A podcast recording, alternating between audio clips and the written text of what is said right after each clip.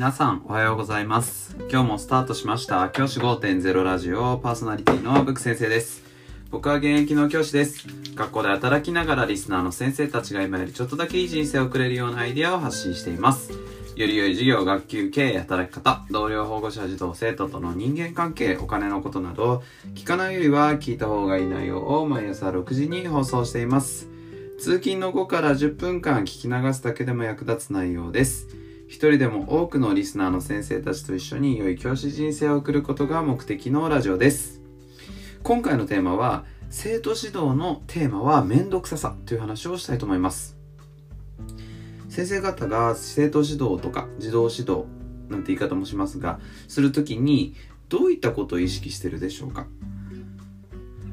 僕はですね面倒くせえっていうことを意識していますこれどういうことか今日は説明していきたいと思います。面倒くささ。これどういうことかっていうと生徒にしてほしくない行動ってあるじゃないですか。生徒に減らしてほしい行動。それをどうやって減らせるかっていうのを考えた時に僕はそれをしてしまうと面倒くせえなっていう思考を働かせられること。これが大事だと思っています。人って僕も含めてそうですけれども人なのであの人人間なので当たり前なんですけど面倒くさいことってしないじゃないですか。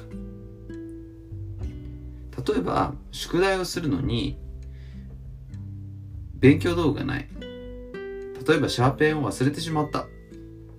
とかあるいはあ教科書を忘れちゃった。だからネットで調べなきゃわからない。とかそういう面倒くささ。ひと手間加わると人って極端にもやりたくなくなるじゃないですか。その感覚って多分誰しもが持ってることだと思うんですね。めんどくせえなと思うと人はやりたくなくなるものなんですよね。これをですね逆手に取ろうというのが僕の考えなんです。めんどくさくすれば子供もやりたくなくなるわけですよ。だから生徒指導しなきゃいけないようなこと。あるいは指導しなきゃいけないようなことも生徒にとってめんどくさいことにしてしまえばいいというふうに僕は考えています。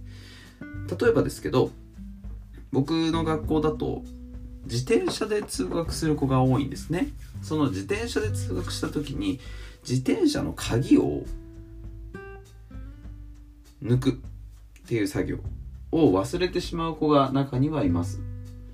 自転車の鍵ほんと抜くっていうルールなんですね。やはりあの防犯上防犯の観点から抜くっていうのがルールなんですけどそれを忘れてしまう子が中にいます。まあね家とかだと鍵抜かずに生活する子も多いですからね。そうするとじゃあその鍵を先生方が抜いてあげたりするんですよね。朝学校に来た時に。担任の先生が、まあ、朝の会なんかホームルームなんかやってる間に鍵を抜いてあげたりすることがあるんです。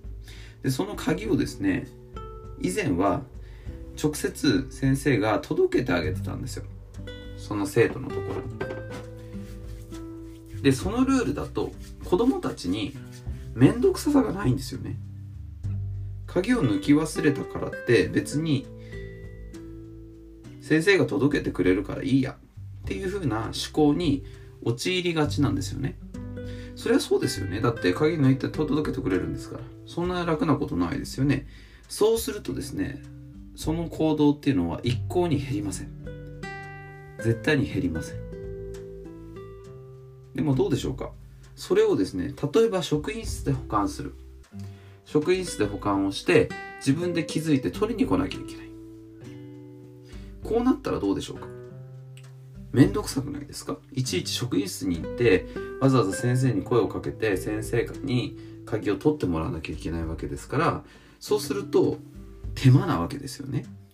そしたらその手間をなるべく避けたい面倒くさいさを避けたいっていうのが子供の心理として私たちもそうですけどね。心理として人間の心理としてあるわけだからそうすると子供たちは自然と鍵を抜いていくようになります。これが僕が考える生徒指導のあり方です。めんどくせえなと思うようなことを自分から減らしていくために行動を考える。僕たちの行動も考える。これが大事になってくると思います。